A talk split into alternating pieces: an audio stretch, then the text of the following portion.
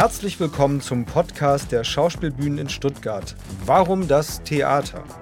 Mein Name ist Axel Preuß. Ich bin seit 2018 Intendant an den Schauspielbühnen, zu denen die Komödie im Markwart und das alte Schauspielhaus in der kleinen Königstraße gehört. In lockeren Gesprächen mit Künstlerinnen und Künstlern werfen unsere Podcasts einen spannenden Blick hinter die Kulissen unserer Theater. Lernen Sie dabei die Menschen kennen, die für Sie, unser Publikum, Abend für Abend auf der Bühne stehen. Mein heutiger Gast ist der Schauspieler Leon Leuker. 1995 in München geboren, gehörte er von 2002 bis 2008 dem Tölzer Knabenchor an. Dort erhielt er auch seine Gesangsausbildung. Von 2016 bis 2020 studierte er Schauspiel an der Otto Falkenberg Schule in München. Derzeit ist Leon Leuker in einer Hauptrolle am Alten Schauspielhaus zu sehen. Hier spielt er den jungen Karl Rossmann in dem Stück Der Verschollene nach einem Romanfragment von Franz Kafka. Herzlich willkommen, lieber Leon. Danke, dass ich hier bin. Leon, Du warst sechs Jahre alt, als du in den Tölzer Knabenchor eingetreten bist. Wie kam es dazu? Wolltest du das? Ja, ja, ja, das war freiwillig. Das war sehr freiwillig. Die gehen in München. Also man muss sagen, Tölz ist ein kleines Dorf bei München. Okay, ich hoffe, ich äh, verärgere niemanden aus Tölz, aber es ist wirklich klein. Und da wurde der Knabenchor gegründet und die sind aber jetzt natürlich in München, weil da viel mehr junge Männer, äh, junge Jungs sind, muss man natürlich dazu sagen, ähm, weil das diese historische naja, Praxis ist, einfach Knaben zu nehmen. Und die gehen dann in die Schulen, haben so ein kleines Klavier dabei, lassen vorsingen und die, die sie mehr oder weniger geeignet finden, kriegen dann eine Einladung zum offiziellen Vorsingen in äh, den heiligen Hallen des Tölzer Knabenchors. Ja, und da geht es dann schon richtig los. Da wird dann richtig äh, probiert und ausgesiebt und tatsächlich drauf geguckt, wie viel Stimmmaterial, wie viel Musikalität und so weiter da ist. Und dann, äh, ja, legt man da los. Das heißt, du bist in der Schule entdeckt worden. Ja, kann man so sagen. da können ja auch nicht jeder von sich behaupten, im Alter von sechs Jahren in der Grundschule entdeckt worden ja, zu sein stimmt. für die Erstkarriere. Ja. Der Tölzer Knabenchor ist durch seine Auftritte weltweit bekannt. Äh, bist du mit dem Chor in der Welt herumgekommen? Ja, wir sind viel gereist. Also wir waren äh, in Europa natürlich viel. Ich kann mich gut an eine Israel-Reise erinnern. Mhm. Ähm, ähm, das war ein bisschen eingeschränkt, weil es damals schon schwierig war mit den, mit den äh, Angriffen irgendwie aus dem Gazastreifen. Aber ähm, ja, wir sind viel gereist. Es gab Tourneen nach Korea, da war ich nicht. Aber ähm, viel hin und her. Die, die Leute, die dann noch groß äh, äh, waren, ähm, die sind dann natürlich nochmal ganz anders gereist. Also die haben halt die, die drei Knaben mal so die Paraderolle vom Tölzer Knabenchor und die wurden dann gespielt äh, rauf und runter, wo es halt, wo es die Zauberflöte gab. Aber das war ja toll für dich. Du warst ein junger Schulbub und bist schon in der Welt herumgekommen. Ja, ich war tatsächlich auch immer, je weniger ich in der Schule war, desto besser war ich in der Schule. Ähm, als ich dann aus dem Knabenchor raus bin, ging es rapide bergab mit den Noten. Also. Ach, tatsächlich hat dir die Musik und das Singen im Chor geholfen, in der Schule gut zu sein? Gab es da einen Zusammenhang? Ja, ich, ich glaube, es war eher sozusagen so, ich habe die Aufgaben dann mitbekommen und selber für mich gemacht und ähm, regelmäßig einfach gearbeitet und, und hatte diesen, diesen Ausgleich oder diese Erfüllung mit dem Chor und dem Singen. Ähm, ich glaube, ich brauchte diesen kompletten Fokus auf die Schule gar nicht. Manchmal ist das ja auch eher betreutes Kinderdasein, ohne jetzt jemanden. Äh Nein, jeder kann ja seine Haltung zur Schule haben, wie er möchte. Wir mussten ja alle dadurch. Wir mussten alle dadurch. Das heißt, am Tölzer Knabenchor ist es ja so, dass man mit dem Stimmbruch den Chor verlassen muss. Logischerweise, dann ist der glockenhelle Klang der Stimme fort. Bedeutete das für dich, dass du womöglich schon die ganze Zeit Angst hattest vor dem Stimmbruch? Also war das sozusagen, man, du wusstest ja darum, dass du raus musst. Wie war das für dich? Also direkt Angst vor dem Stimmbruch hatte ich nicht. Ähm, was eher so war, dass ich sozusagen, oder was in diesen Chören oft passiert ist, man wird da dann so zwölf, manche 13, 14, je nachdem, wann der Stimmbruch einsetzt. Und dann verändert man sich ja auch von der Identität und vom Selbstbewusstsein. Und diese klassischen Chöre, ähm, haben viel Disziplin, einfach weil diese Musik mhm. das auch abverlangt zu einem mhm. gewissen Teil. Und das wurde immer versucht irgendwie mit, mit, wir haben echt in jeder Pause Fußball gespielt. Also wenn es hieß, so oder Busfahrten, weil wir überall mit dem Bus hingefahren sind, wenn wir 15 Minuten Pause hatten, Fußball raus und Fußball gespielt, einfach um das auszugleichen. Aber ich bin irgendwann da ziemlich angeeckt. Ähm, Woran lag das? Ich habe auch immer so ein, also erstmal war ich immer der Lauteste und ich habe immer sozusagen äh, den ganzen Schmarrn, also die, die, Strafe für den Schmarrn abbekommen, weil ich sozusagen am Ende nicht schlau genug war, um, ein, um meine Klappe zu halten.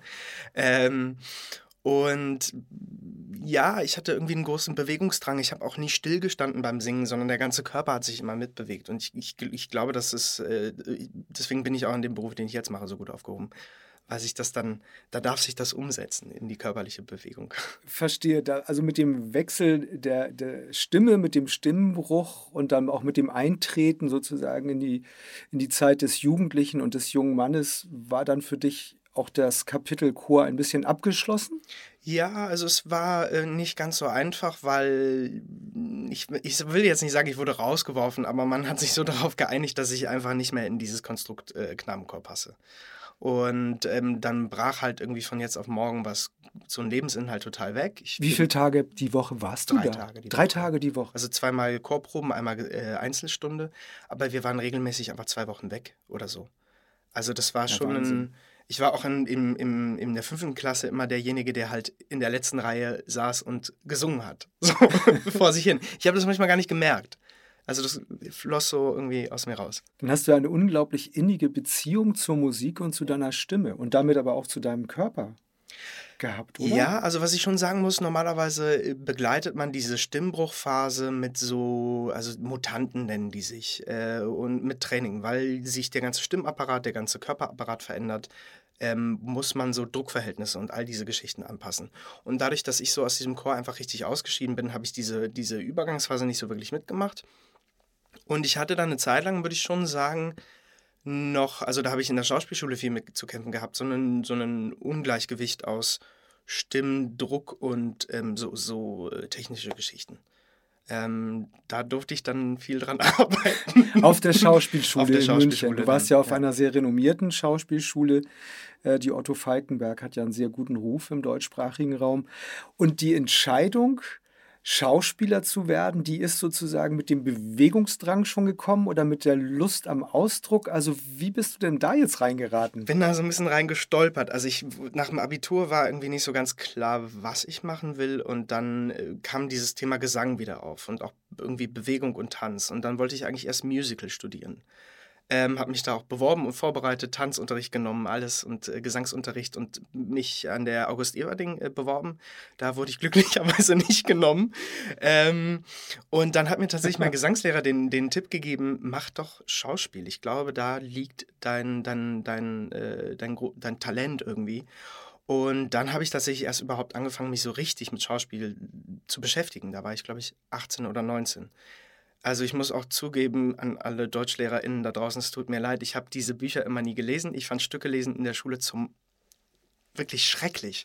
Also ich fand das so dröge und ich habe mich auch, ich habe auch Aufsätze über Faust ge geschrieben, ohne ihn gelesen zu haben. Und dann stand nur drunter, lieber Leon, das ist keine Dramenerörterung, sondern äh, äh keine Dramenanalyse, sondern eine Erörterung, aber gute Erörterung und so Geschichten. Ich habe mich da wirklich drum ge, also ich, ich wollte das irgendwie nicht, weil ich da keinen, keinen Zugang zu hatte. Mir war das immer so artifiziell und dieses Auseinandernehmen dieser Sachen. Und ich habe dann echt erstmal auch, ich habe auch lang vorgesprochen. Ich war zwei Jahre lang vorsprechen. Es gibt so Leute, die gehen da sofort hin, werden angenommen und äh, sind glücklich. Mit Vorsprechen meinst du äh, Vorsprechen im Sinne von Bewerbungsgesprächen, nicht? Wo man von einer Hochschule für Schauspielkunst zur nächsten tingelt, ja. als junger Mensch, der versucht dann einen Studienplatz zu bekommen. Ne? Genau, ja. Und, und zum Teil ähm, sind das drei Runden. Bei, in Wien ist es eine ganze Woche, wo man da ist. Also es ist viel und, und viel rumgefahren, aber man lernt natürlich auch viele Leute kennen und hat irgendwie tolle Eindrücke und Erfahrungen. Also ich will die Zeit nicht missen, aber es war schon, es war schon heftig. Eine Zeit der Prüfung im wahrsten Sinne des ja, Wortes, ne? Ob definitiv. man selber das will, wenn man ja. immer wieder abgelehnt wird auch. Ne? Ja. Kannst du noch mal für unser Publikum kurz beschreiben, wie so ein Auswahlverfahren an einer mhm. guten staatlichen Schauspielschule aussieht? Also normalerweise has, haben, hat, äh, hat die Bewerberin der Bewerber ähm, drei, vier, fünf Rollen im Gepäck ähm, dabei mit Kostümteilen, je nachdem. Und die ersten Runden sind eigentlich immer eher so Sichtungsrunden. Da kommen je nach Schule zwischen 350 und ähm, ich glaube bis zu 1200 Leute ähm, die sich da vorstellen. Das ist und die dann konkurrieren um eine Handvoll Plätze, muss man sagen. Ne? Ja, also, ich voll total. Also nach hinten raus ist, denke ich, schon eine Konkurrenzsituation. Am Anfang geht es, glaube ich, wirklich nur darum, so ein bisschen so die Spreu vom Weizen zu trennen und zu gucken, wer hat denn schon Zugang ähm, zu Bühne, zu Spiel und wer noch gar nicht. Und dann geht es so weiter. Und natürlich, je weiter man fortschreitet in diesen Runden, desto größer ist die Aufregung, desto länger werden auch diese Prozesse. Also an der Otto-Falkenberg-Schule sind es am Ende drei Tage. Da sind verschiedene Dinge, die da, ähm, die da äh, ausprobiert werden. Man hat äh, improvisatorische Teile, man erarbeitet eigene Sachen mit einer Aufgabe, die man kurz vorher erst bekommt. Ähm, und man hat natürlich noch einen, einen Monologvorspiel. Und ähm, durch diese Prüfungen geht man dann eben durch und am Ende sind, das ist auch wieder unterschiedlich. Ähm, also an der Falkenberg haben wir, glaube ich, zwölf Plätze. Und an anderen Schulen ist es vielleicht 8, 10, an Ernstbusch sind es 24, aber die sind. aber das ist die einzige Schule, die so viele Schülerinnen und Schüler pro Jahr neu aufnimmt. Die ja. meisten Schulen in Deutschland, also die staatlichen äh, Hochschulen für Schauspielkunst, haben dann irgendwie zwischen 8 und 12. Das sind ja, ja. wenige begehrte Plätze, die da pro Jahr vergeben werden. Das meine ich, wenn dann da tausend und mehr Menschen ankommen, mit der Hoffnung auf eine Zukunft als Künstlerin und Künstler auf der Bühne, dann ist das schon ein harter Prozess. Und man muss vielleicht auch ein starkes Selbstbewusstsein haben. Wie viele Leute sitzen denn da in der Jury? Du wirst ja permanent bewertet, mhm. nicht? Bei allem, was du doch bei diesen Vorsprechrunden tust. Ja, also ich, die, die, die, an den Schauspielschulen versuchen sie immer zu sagen, dass es eben keine Bewertung ist, ähm, weil die natürlich um die Härte dieses, diese, dieser Erfahrung wissen, wenn man dann abgelehnt wird. Weil sich das immer wie eine persönliche Ablehnung anfühlt, weil man so viel irgendwie von sich selber mitbringt, gerade wenn man noch nicht eine Erfahrung im schauspielerischen Bereich durch einen Jugendclub oder so hatte. Und da sitzen dann zwei, drei, in den späteren Runden fünf Leute. An manchen Schulen sitzt dann sogar äh, das ganze Kollegium drin. Das sind dann 16 Leute dann sind, oder 20. Dann den, sitzen, den stehst du alleine gegenüber genau. als junger Mensch. Ja, ja, genau. Und, und, und, und man präsentiert sich mit, mit seinen Rollen, aber ich meine, später ist es nicht anders. Also jetzt hier am alten Schauspielhaus äh, stehe ich auch irgendwie jeden Abend vor ähm, 300 Leuten oder mal mehr, mal weniger, je nachdem, wie, wie die Auslastung auch gerade ist. Ähm, und, und, und ja, man kann auch sagen, entweder sie bewerten einen oder das ist natürlich auch ein inneres Mindset zu sagen, ähm, das sind meine Freunde. Oder je nachdem, welche Figur ich spiele, sind meine Feinde. Oder es sind meine möglichen KomplizInnen, die ich noch äh, für mich werben muss oder so. Das, also ich nutze das ganz stark. Tatsächlich. Und ja. machst du das auch bei den Vorstellungen? Ja, total auch um das für mich wachzuhalten. Also wir merken das ja gerade auch jeden Abend, jedes Publikum ist anders, je nachdem, ob ein warmer Tag war, ein kalter Tag, ob es ein Freitag ist oder ein Dienstag. Und ähm, ich versuche mich dann immer darauf einzustellen, wie so die gemeinsame Energie ist und mir dann, wenn ich so merke, ach, heute ist es mir ein bisschen zu lahm, ich hätte gern, also ich hätte gern mehr Energie, dann versuche ich mir irgendwie was zu basteln, zu, mir zu überlegen, okay, ähm, ich, ich, ich, muss die, ich muss die wirklich packen, ich muss die auf meine Seite ziehen zum Beispiel. Und dann veränderst du etwas im Spiel oder im Ausdruck oder hat das nur was mit dir selbst zu tun und das Publikum merkt es gar nicht? Ja, das ist die gute Frage. Also ich merke, dass es sozusagen für mich was in der eigenen Energie verändert. Also mhm. ich versuche mich dann nicht immer auf was so draufzusetzen, was energetisch sowieso schon da ist, sondern sozusagen so aktiv irgendwie was zu wollen. Ich glaube, das tut einer Figur immer gut. Und ähm, es gab eine ganz tolle ähm, Frage, weil wir jetzt vor ein paar Tagen ein Nachgespräch hatten da ging es darum, ähm, dass die Figur des Karl Rossmanns, ja, jetzt greife ich schon ein bisschen vor, aber die, die ja einen unglaublichen Weg durchgeht und zwischenzeitlich ist das, ist das auch sehr leidend beschrieben. Und dann haben die mich gefragt, ob ich denn nicht da auch total leide. Und dann habe ich gesagt, auf gar keinen Fall. Äh, wenn ich leide, dann leiden sie nicht im Publikum. Also mhm. das ist so das Erste, was man an der Schule lernt. Ähm, die eigene Emotion ist, äh, ist eigentlich nie das, was draußen erfahren wird. Und wenn ich, wenn ich vielleicht sogar will, dass, dass da eine Trauer aufkommen kann, dann darf ich auf keinen Fall selber traurig sein. Oder gerade mal im letzten Moment. Ähm, weil wir am meisten mitfühlen mit Menschen, die weiterkämpfen und es deswegen nicht schaffen und gegen, gegen, gegen Winde angehen oder den Berg, einen Stein im Berg hochrollen und, und dabei zugucken müssen und dann erfahren wir etwas. Also dieser kathartische Effekt, da bin ich ja ein ganz großer ähm, Fan von? Ja, Fan oder ich, ich Freund. Freund oder ich, ich erlebe das selber so. Ich gucke selber so Theater und auch Filme. Ich bin, ich also ich gehe da alles mit. Also du, du lebst die Identifikation mit der Hauptfigur. Ja, auf jeden Fall. Aber auch mit anderen Figuren. Ich, ich bin da, ich, ich liebe das sehr, ja. Aber was das Spiel selber betrifft, da ist es ja nicht nur die Technik zu gucken, wie steuere ich die Wahrnehmung meiner Figur, sondern du musst ja selbst auch die professionelle Kontrolle über deine Figur behalten. Nicht? Ja. Also wenn du dich jetzt in jede Emotion hemmungslos reinstürzen würdest, die deine Figur Karl Rossmann äh, hat beispielsweise, ja.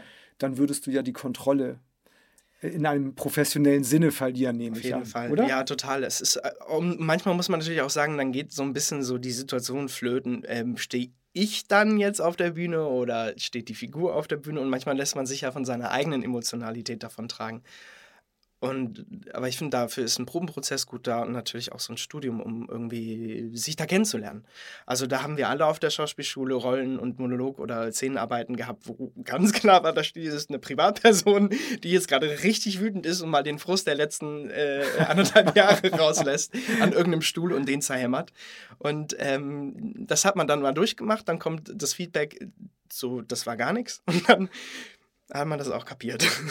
ja, dafür studiert man das dann auch drei dafür bis vier Jahre, auch, ne? um, ja. um genau die Mechanismen kennenzulernen, um, ja. um ihm auch Figuren zu reproduzieren. Darin besteht ja auch ein großer Teil des Handwerks für diesen Beruf, dass man in der Lage ist, erstmal eine Figur mit all ihren Höhen und Tiefen jeden Tag aufs Neue glaubhaft für das Publikum auf die Bühne zu stellen. Das kann ja nicht nur von Launen abhängen und von individuellen Befindlichkeiten, weil dann sieht man jeden Tag was anderes, ja. aber nicht das, was der Autor und die Regisseurin und du als ähm, Co-Arbeiter, das ist ja so, ein Drei, so eine Trias, die daran arbeitet Total. eigentlich. Ne? Ja mit dem Autor, der Regisseurin in dem Fall und dem, ja. dem Schauspieler. Nee, total. Und da verständigt man sich ja auf etwas, was dann hinterher sichtbar sein soll. Und das sollte ja jeden Tag der Fall sein und nicht nur einmal. Auf jeden Fall. Ich finde das auch manchmal die Schwierigkeit. Also, weil natürlich so ein Probenprozess ist mit sechs Wochen begrenzt und das mhm. ist auch gut so. Ähm, und dann passiert natürlich dann auch noch was. Das ist ja nicht eingefroren. Und da sozusagen die Waage zu halten zwischen, was entdecke ich Neues und wo bleibe ich ähm, dem treu, was wir gefunden haben und wo, worauf wir uns auch geeinigt haben. Das ist, ein, finde ich, ein sehr aktiver Prozess, wo man auch immer wieder mit seinen KollegInnen äh, ins Gespräch geht und sagt, du, äh, du spielst es jetzt gerade anders, äh, interessant, lass uns mal drüber reden. Im besten Fall, äh, wenn man genervt ist, so, warum hast du das so gespielt? Da habe ich gar nicht verstanden. das passiert auch. passiert auch. Das passiert auch. Aber wir, man lernt sich ja so, so intensiv kennen. Ich meine, das sind Leute, die hat man davor nie gesehen und innerhalb von sechs Wochen hat man dann einen, so ein Grundvertrauen oder so eine Grundverständnis ähm, oder Zuneigung auch entwickelt, weil man eben so, ja, intensiv und eng zusammenarbeitet. Und im Fall des Verschollenen der jetzt vor wenigen Tagen am 28. Oktober zur Premiere gekommen ist, habt ihr besonders intensive Endproben auch gehabt, nicht? Ja.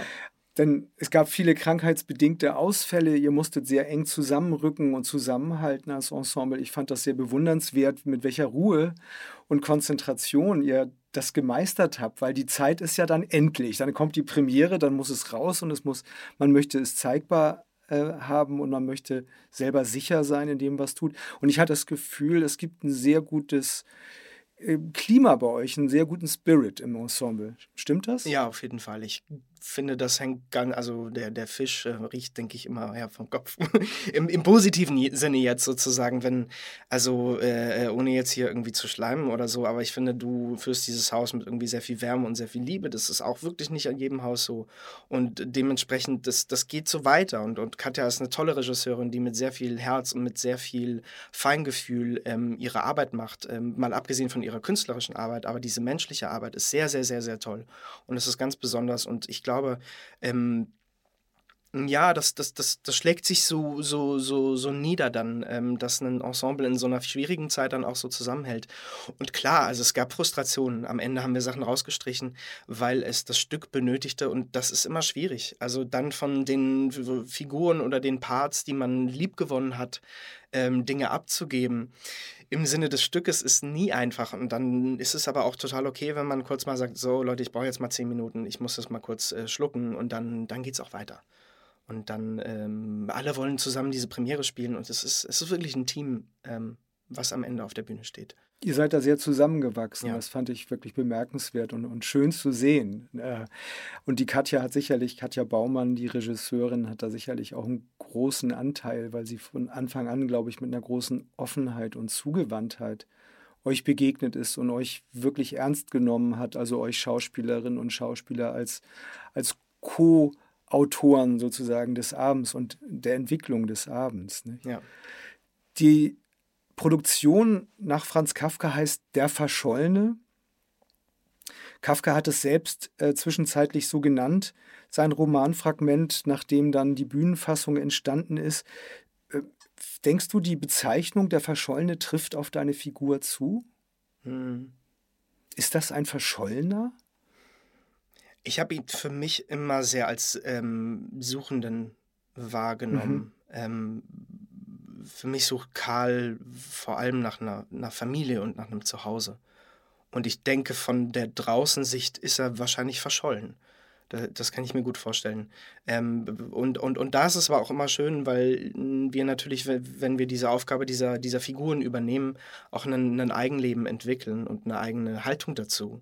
Und das, was ich sozusagen damit reingebe oder auch darin sehe, muss nicht unbedingt das sein, was von außen erkannt wird überhaupt mhm. oder, oder gesehen wird. Das ist, ist ja manchmal ganz spannend, wenn es eben das eben nicht, nicht ist und ich meine eigene Interpretation oder meine eigene Sicht auch auf Einzelteile habe ähm, die für mich stimmig sind und die dann vielleicht was Gutes nach draußen, draußen ergeben. Da einigt, also da ist man ja auch mit, mit der Regie immer im, im Austausch.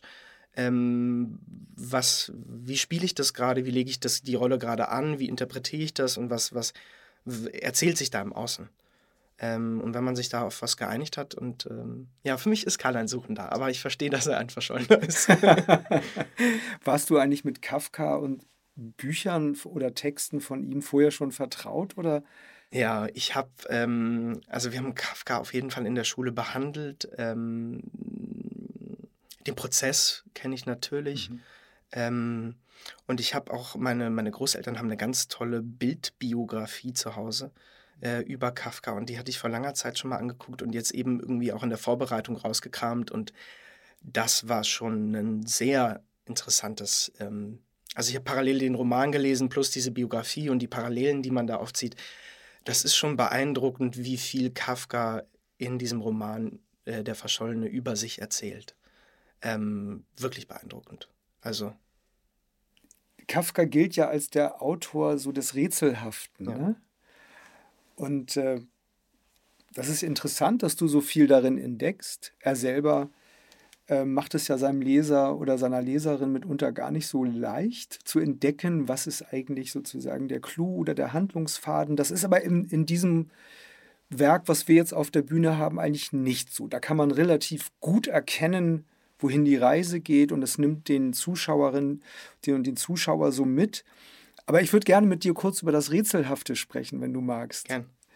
Denn das ist ja eine von den Kategorien bei Kafka, äh, ist das eine, eine Kategorie, mit der du in deinem Leben was anfangen kannst? Das Rätselhafte?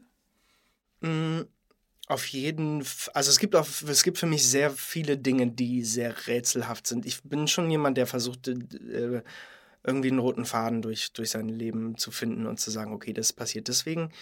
Ähm, mittlerweile bin ich bei manchen Sachen auch so, okay, es gibt gar keinen Grund dafür. und für mich hat so das Rätselhafte viel mit so, ich hatte als Kind zum Beispiel immer ganz große Albträume. Und ähm, das ist so für, für, für mich so ein, ein Part, wo ich sage, wow, das hat für mich was sehr Rätselhaftes. So, was macht ein, was macht ein Unterbewusstsein in der Nacht beispielsweise, mhm. im Schlaf? Ähm, welche Bilder lässt es hochkommen und dass, dass, dass ein Mensch die dann so aktiv erlebt, dass er irgendwie schweißgebadet aufwacht und irgendwie auch Angst hat und all diese Sachen, das ist für mich extrem rätselhaft. Ähm, aber auch schön. Also, und ich finde sozusagen dieses Rätselhafte im Schauspiel auch zu entdecken, ähm, ein großes Geschenk. Ich glaube, das kann man in vielen Berufen nicht so wie hier.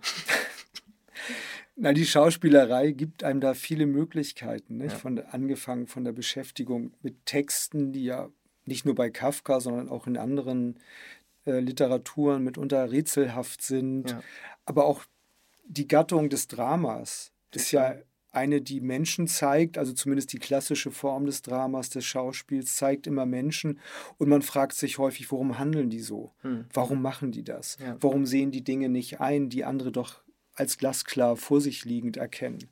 Ich glaube, das ist auch das, das Großrätselhafte in, in, in dem Verschollenen, dass man ähm, sich manchmal fragt, okay, ist, sind diese Figuren so, wie sie sind, oder ist es sozusagen eine Einbildung von, von, von Karl, der was an den Figuren wahrnimmt und sich darauf fokussiert? Ähm, nicht, dass es eine Einbildung ist, aber sozusagen, dass es ein Fokus ist auf so Persönlichkeitsanteile. Und das finde ich extrem spannend, weil das auch etwas ist, was wir im, im Schauspielerischen äh, jeden Tag erleben. Wir behaupten ja Situationen. Wir behaupten, dass wir in jemanden verliebt sind. Wir behaupten, dass wir Angst vor jemanden haben.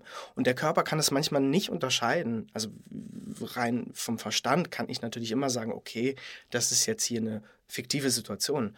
Aber der Körper selber kann es manchmal nicht unterscheiden, was da gerade passiert. Und dann komme ich vielleicht in Wallungen oder bin wirklich, habe wirklich Angst in dem Moment, ein Stück weit, körperlich gesehen. Und das ist sozusagen auch äh, etwas, wenn man das in die, in die Realität überträgt, sind ja viele Beziehungen auch dazu davon geprägt, dass, dass es gewisse Abhängigkeitsverhältnisse äh, gibt, dass man gewisse ähm, wir alle hatten schon mal die Situation, dass wir mit einer Person ganz normal geredet haben. Plötzlich kommen wir in einem anderen Rahmen mit der zusammen. Da gibt es ein Autoritätsgefälle und die, die, die Art und Weise, wie man kommuniziert, verändert sich total. Komplett. Obwohl man davor ganz normal miteinander mhm. geredet hat, wie einfach zwei Menschen. Und ähm, das ist, glaube ich, so, so dieses Rätselhafte auch irgendwie manchmal von Gesellschaft und äh, was, was in diesem Roman ganz, ganz stark und auch in dem Stück ähm, herauskommt, ähm, dass es Regeln gibt, an die sich Karl irgendwie halten muss, die niemand wirklich versteht, die er auch nur versucht zu befolgen und der macht dann immer was falsch, ohne eigentlich, wissen, eigentlich wirklich zu wissen, was. Ähm, und ich glaube, so Situationen kennen wir alle. Die Situation, in der sich unsere Gesellschaft und auch unsere Geschichte, wenn man so möchte, nicht die Weltgeschichte, die Weltbühne und das Geschehen auf der Weltbühne sind ja glaube ich, für viele Menschen, also für mich mindestens, zum Teil mehr als rätselhaft. Ja. Deswegen finde ich dieses Stück zu dieser Zeit auch so interessant. Jemanden zu sehen, der, wie du sagst, ein Suchender ist, aber immer wieder in Situationen gerät, wo das Verhalten derer, die ihm entgegenkommen und auch über ihn bestimmen kommen, durchaus rätselhaft und unerklärlich ist für ihn. Und ich glaube, das ist etwas, was wir auch permanent erleben. Äh, egal ob man auf Wahlvorgänge guckt, ob man auf Akteure, politische Akteure oder soziale Akteure guckt oder geht dir das auch so? Ja, also was man ja immer äh, auch im Moment hat, ist so, so die Frage, was ist denn der eigentliche Grund? Das geht mir oft so, wenn ich auf politische Entscheidungen gucke, dass ich sozusagen eine Kommunikation erlebe und dann mich frage, okay, ähm, aber worum geht es denn wirklich in sämtlichen Entscheidungen? Und, äh, und das ist ja, äh, ich glaube, das kennen wir alle. Ähm, auch, auch bei Menschen, äh, äh, ne, man, man hört etwas und hat aber das Gefühl, na, da steckt doch eigentlich noch was anderes dahinter. Und das passiert in dem, in dem Stück andauernd. Ähm, und ja, ich, ich, ich bin dann großer ähm, ähm, also ich bin, denke ich mal, Optimist und, und würde sagen, so wie wir kommen vielleicht gerade in eine, in eine Ära, zumindest hier, wo politische Kommunikation irgendwie offener geführt werden kann, wo man ähm, die Realitäten direkt anspricht und nicht sozusagen um den heißen Brei herumredet. Ich will da jetzt keine Namen nennen, weil das ist ja kein politischer Podcast. Aber ähm, ich habe da irgendwie große, große Hoffnung drin, dass, dass, dass es da vielleicht auch eine andere Art und Weise geben kann. Aber ja, gerade sind viele Sachen sehr verworren und, und, und, und nur so mäßig einsichtig. Und mitunter äh, mindestens so bedrohlich, wenn nicht mehr als die Bedrohungsszenarien, die einem Karl entgegenkommen. Obwohl er selber das ja auch immer als existenzielle Bedrohung sehen muss, Natürlich. was ihm da widerfährt. Nicht? Aber ich, ich finde das zum Beispiel total ähm, schwierig, weil ich denke, wenn sich Menschen bedroht fühlen, dann, dann, dann tun sie das. So von außen kann man dann vielleicht eine Einschätzung treffen, okay, gibt es dafür jetzt einen Grund oder nicht? Aber ähm, man kann ja erstmal der Person nicht abstreiten, dass sie sich in einer gewissen Weise bedroht fühlt. Und ich finde das auch ganz schwierig. Ähm, und bin da immer jemand, der sagt, okay, wenn, wenn, sich, wenn eine Person Angst hat, warum auch immer, wenn sich eine Person bedroht fühlt, warum auch immer, dann muss man zumindest darauf eingehen. Ähm, man kann kein Verständnis und kein Respekt für die Handlungen, die daraus äh, folgen, haben, definitiv. Da kann man sagen, okay, man muss jetzt nicht äh, irgendjemanden deswegen, äh, ähm, weiß ich, eins runterhauen oder so. Aber diese Emotion, zumindest darunter, die, die muss ernst genommen werden, ähm, weil dafür, dafür kann, also es wird nie besser, wenn man Ängste unterdrückt. unterdrückt. Oder, ja. Und das sagt auch die Psychologie. Also, äh, Hast du dich damit beschäftigt, ja. mit der Psychologie? Ja. ja. Also Ängste zu und also ich habe mich mit meinen eigenen Ängsten viel beschäftigt mhm. im Schauspielstudium und auch danach und und und und ähm, ach hatte auch mal vor Psychologie zu studieren, aber das lasse ich lieber. ähm, ähm, aber so, so was ich gelesen habe, ähm, sagt die Psychologie Ängste zu unterdrücken macht sie nur größer oder sie kommen dann ähm, einfach an ganz fiesen Stellen zutage, wo man sie vielleicht gar nicht brauchen kann. Ähm, ja. Du hast ja, wie ich finde, einen mutigen Schritt vollzogen, als du, mal komme jetzt zu dir zurück, sozusagen ja. zu deiner Karriere, die ist ja noch sehr jung. Also du bist jetzt seit zweieinhalb Jahren ungefähr aus der äh, Schule raus und du bist nach der äh, Schule und deinem Diplom als äh, staatlich geprüfter Schauspieler erstmal, da lachst du, aber so ist es ja. Ja, ja, so ist es. Ja, man bekommt ja nicht als Absolvent bekommt man ähm, ein Diplom und dann ist man diplomierter staatlich geprüfter Schauspieler. Und ähm, Du bist danach ins Ensemble gegangen, erst einmal fest. Ja. Nicht? An das äh, Theater in Heilbronn. Genau. Hast du dort etwas Bestimmtes gesucht, einen bestimmten Erfahrungshorizont? Also was war der Grund, erstmal festzugehen? Weil du hast dann nach zwei Jahren für dich entschieden, doch wieder in die freie Wildbahn zu gehen. Was ja, ja das meine ich mit mutig. Wir leben in relativ unsicheren Zeiten und du hast dich entschieden, frei zu arbeiten. Aber was war der Grund, erstmal festzugehen? Also für mich war irgendwie von Anfang an klar, dass ich, ähm, weil ich so einen früh gedreht habe und auch so einen, eine große Verbindung zum Film-Fernsehen habe, dass ich auf jeden Fall am Anfang ins Festengagement möchte, ähm, weil ich mir gedacht habe, sonst mache ich es nicht. Sonst mache ich es gar nicht. Mhm. Und ich wollte diese Erfahrung machen und ich bin auch sehr froh drum, weil ähm, dieser es ist ein, ein, gewisser, in gewisser Weise ein geschützter Raum, weil ähm, klar ist, okay, ich bin dann für zwei Jahre sozusagen angestellt und werde auch spielen. Und wenn mal was in, daneben geht, ist es nicht so schlimm. Meine erste Premiere mit Amphitryon in Heilbronn war für mich eine Katastrophe. Und ähm, so jetzt nach äh, X-Premieren war die Premiere hier, war ich wirklich zufrieden damit. Und das ist einfach eine, eine, eine Entwicklung, die ich machen konnte, weil ich dort in diesem, an diesem Haus und in diesem Rahmen sein konnte. Ähm, und man bekommt eine Rolle und eine weitere Rolle und eine vierte genau. Rolle, auch wenn man selber vielleicht nicht zufrieden ist. Aber als junger Schauspieler muss man sich ja genauso entwickeln wie auch als Sänger. Total. Nicht? Also Opernsänger ja. sind ja auch nicht fertig, wenn sie von den staatlichen Schulen kommen, sondern werden dann eigentlich erst zum Sopran oder zum Tenor langsam heranreifen. Und so ist das bei Schauspielern, glaube ich, auch. Ne? Ja, auf jeden Fall. Also ich, ich, ich denke, in dem Beruf oder auch im Leben ist es immer das das Schönste, wenn man weiter lernt ähm, und sich überraschen lässt. Und ähm, ich habe viel gelernt. ja. Was hast du zum Beispiel gelernt im Festengagement? Mm, ich habe gelernt, mm, schon einfach zu sagen, naja, also es ist eine Vorstellung ist eine Vorstellung. Und es gibt die nächste. Und es gibt wieder eine und es gibt noch eine. Das heißt sozusagen, man muss den Nagel nicht ganz so absurd hochhängen und sagen, das ist die allerwichtigste Vorstellung, weil aus diesem Druck erwächst meistens irgendwie nichts Positives. Eine gesunde Aufregung ist schön, eine Vorfreude auf eine Premiere ist schön, aber zu sagen, dafür, da steht und fällt alles mit, ähm, macht einen eigentlich nur zu und blockiert mehr, als ähm, dass es einen weiterbringt. Und was ich im Engagement auf jeden Fall auch gelernt habe, ist klarer zu entscheiden zu wollen, mit wem ich arbeiten möchte und mit wem nicht. Ähm, da, dazu hat man im Engagement einfach keine, keine große Auswahl. Also da wird gesagt, die Regie kommt, äh, das Stück passiert, äh, die Rolle spielst du und ähm, so ist das dann. Und damit kommen ganz, ganz, ganz viele tolle KollegInnen super großartig zurecht. Und für mich war es das nicht. Weil jetzt bist du in der komfortablen Situation, dass wenn jemand anklopft, wie beispielsweise wir als Schauspielbühnen und sagen, lieber Leon, du bist jetzt frei, hast du Zeit und hast du Lust, die Hauptrolle im Kafka zu spielen, dann hast du die Freiheit zu sagen, nö. Total. Und ich habe auch die Möglichkeit, euch erstmal kennenzulernen. Und mhm. äh, sowohl, ich finde es beiderseitig total wertvoll, äh, sowohl für euch als auch für mich, mhm. weil man geht ja dann doch was ein für eine Zeit. Zu überprüfen, ähm, ist das eine Zusammenarbeit, ähm, möchte man das auch? Ähm, ich meine, es, es entstehen, entstehen, sehr viele fruchtbare Dinge auch aus Konflikten. Ähm, ich habe für mich gemerkt, dass ich ähm, das gerne so handhaben möchte wie jetzt. Und ich kann aber ehrlich gesagt für mich persönlich auch gut mit dieser Freiheit umgehen. Und ich kenne viele KollegInnen, die sagen, oh Gott, wenn es dann heißt, ich weiß nicht, was ich das ganze Jahr über mache, da kriege ich die Krise. Ähm, und das ist für mich nicht so schlimm. Du hast zum Glück auch Dreherfahrung, nicht mit TV.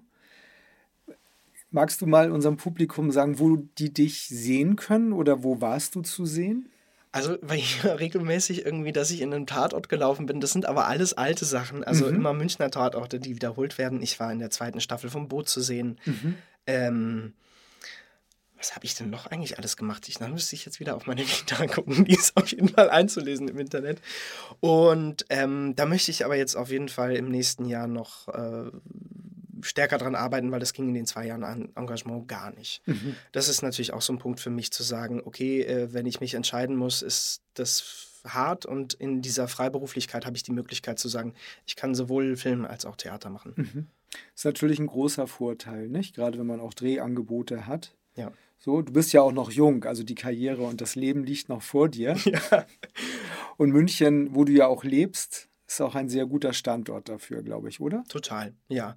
Aber mittlerweile ist es ja, ob man in München wohnt oder in Wien oder in Berlin, ähm, viele Sachen werden über E-Castings gemacht in den ersten Runden. Was sind E-Castings? E-Castings sind witzige Sachen. Ähm, es ist im Grunde genommen wie so ein Skype-Call, nur, nein, nicht ganz. Ähm, es ist ein Casting, das ich selber für mich aufnehme. Also die Industrie hat es mittlerweile so geregelt, dass man nicht für jede Runde äh, an den Ort fährt und, und kurz die Szenen anspielt, sondern das für sich zu Hause aufnehmen kann, dann einschickt, dann wird das angeguckt und dann in einer weiteren Runde zum Teil wird man dann erst persönlich eingeladen. Hat den Vorteil, dass Leute irgendwie aus ganz Deutschland teilnehmen können und man nicht immer an dem Ort sitzen muss und nicht immer diese Reisekosten hat.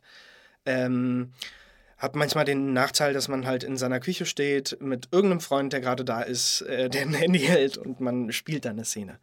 Aber wir haben uns mittlerweile, glaube ich, alle gut dran gewöhnt und die Vorteile überwiegen, denke ich. Und du hast eine Agentur, die sich darum kümmert, nicht? Auch, dass du Drehangebote bekommst? Genau. Die äh, kümmern sich und die freuen sich auch, wenn ich dann im nächsten Jahr weniger Theater spiele. Gibt es denn da Projekte in der Pipeline, über die du schon sprechen darfst, oder ist das noch? Nee, das geheim? ist also alles, was sich aktuell anbahnt, äh, ist auch noch nicht so in trockenen Tüchern, dass ich darüber sprechen kann. Nee, das sollte man auch nicht nee. tun. Das, ähm. Gibt kein Glück. genau. So ein bisschen Aberglaube darf am Theater und im Film durchaus sein. Um unser Gespräch mit einer Frage abzurunden, ähm, die nochmal anknüpft an den Beginn. Ähm, hat Musik eigentlich so eine Bedeutung oder die große Bedeutung für dich behalten?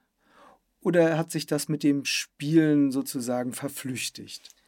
Nee, die Be Bedeutung ist immer noch riesig. Ich merke auch immer, ich versuche immer in jedem Stück irgendwie Musik mit reinzubringen oder einen Vorschlag zu machen. Das habe ich schon an der Schauspielschule gemacht, irgendwie ähm, Musik mit reingebracht.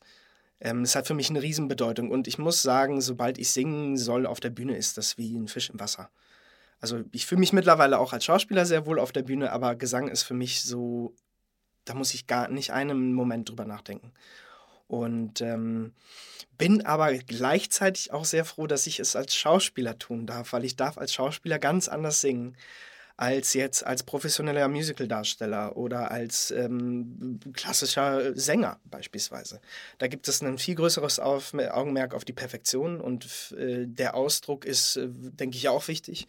Aber ähm, sozusagen die, die, die Perfektion im Gesang ist sozusagen der, der, der, so der erste Punkt. Und ich äh, darf im Schauspiel mich auf den Ausdruck fokussieren und das äh, freut mich immer und tut mir sehr gut. Und wenn man dann ins alte Schauspielhaus geht und Leon Leuker als Karl Rossmann sieht, dann darf man dich auch herzhaft ein bisschen falsch singen hören. Stimmt. Obwohl, weil die, weil die Rolle und die Situation gebeuzt, nicht?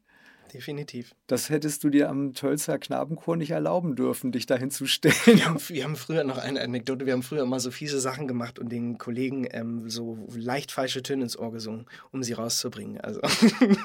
Das heißt, der, der neben dir stand, ist dann in den Genuss gekommen, gewissermaßen, dass du ihm versetzte Töne ins Ohr gesungen hast, damit genau. er selber rauskommt. Genau, genau. Also es ist ein bisschen nerdiger Humor, aber so waren wir drauf, ja. Das war aber zwischen euch gang und gäbe, also man hat sich Total. gegenseitig versucht rauszubringen. Rauszubringen. Natürlich. Irgendwann kennt man die Sachen so gut und dann geht es ja am Ende nur noch um Feinschliff.